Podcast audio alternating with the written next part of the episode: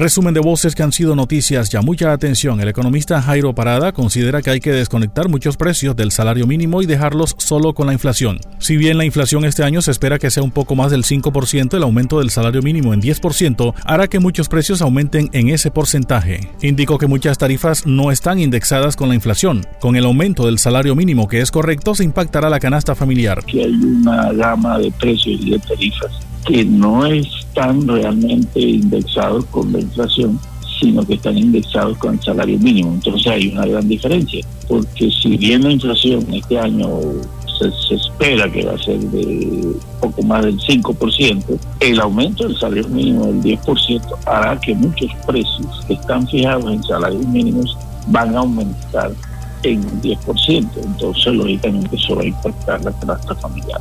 Yo considero que el aumento del salario mínimo del 10% es correcto, no se podía hacer otra cosa, pero el gran problema que tiene Colombia y, hay que tomar las decisiones, incluso por ley de la República, es desconectar muchos precios que han establecido en nuestro sistema de tarifas y precios públicos, desconectarlos del salario mínimo y dejarlo solo con la tasa de inflación. Entonces el problema que tú tienes es que el caso del SOAT, en función de los salarios mínimos, se va a disparar también un 10%.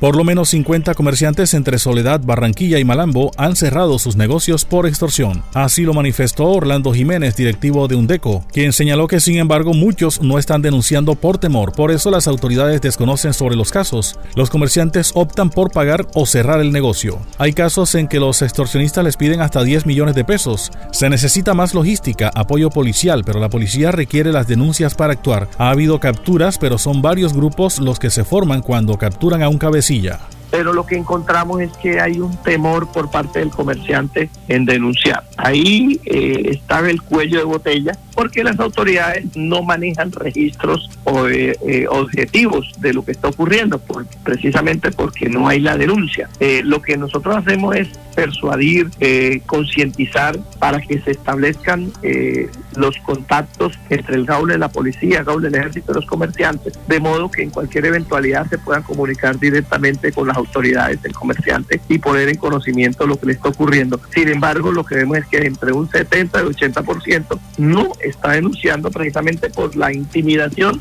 por la eh, persuasión y por la amenaza que se genera al pequeño comerciante. En ese orden, pues se dan eh, a veces situaciones que el comerciante opta por pagar creyendo que va a tener tranquilidad a partir de, del momento, pero no es tal porque al mes y medio, dos meses, le llegan con otra situación diferente, como se dice por ahí un paquito donde ya le dicen que es otro grupo que tiene que colaborar con tanto. En ese orden de ideas, pues el comerciante tiene que o cerrar su negocio, al venderlo, eh, alquilarlo o mudarse de barrio buscando tranquilidad, porque ese es un fenómeno que no lo va a poder sostener en el tiempo, estar pagando un millón, dos millones. Al respecto, el secretario de gobierno del municipio de Malambo manifestó que trabajan con el Gaula Militar con quienes se ha dado más de 20 capturas por extorsión, pero insiste en que deben denunciar los afectados para activar el protocolo de seguimiento de las acciones. Obviamente no podemos activar a estas fuerzas eh, por el yo creo o a mí me parece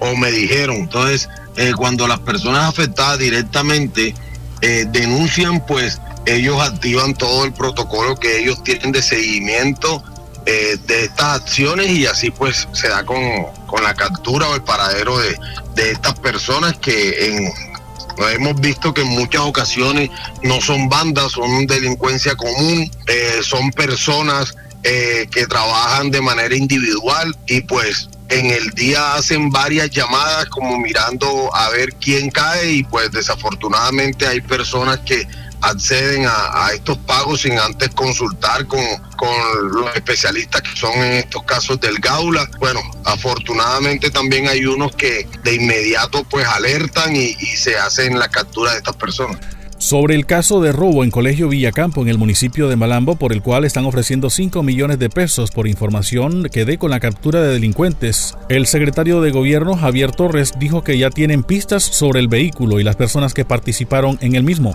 Indicó que en laboratorio y criminalística se recopilaron muestras de sangre y estas evidencias se están manejando, al igual que verificación en cámaras en viviendas cercanas. Eh, la investigación que arrancó ayer con el grupo de, laboratorio de criminalística donde se recopilaron huellas eh, del sitio, se recopilaron muestras de sangre, al parecer uno de ellos sufrió alguna una raspadura o algún corte al momento de ingresar al colegio y todas estas evidencias pues se están manejando y el grupo de investigación está adelantando las labores de vecindario, verificaciones de cámara y todo lo que sea necesario para dar con el paradero y captura de, de estos delincuentes. Pasó el resumen de voces que han sido noticias, ya les habló Elvis Payares Matute.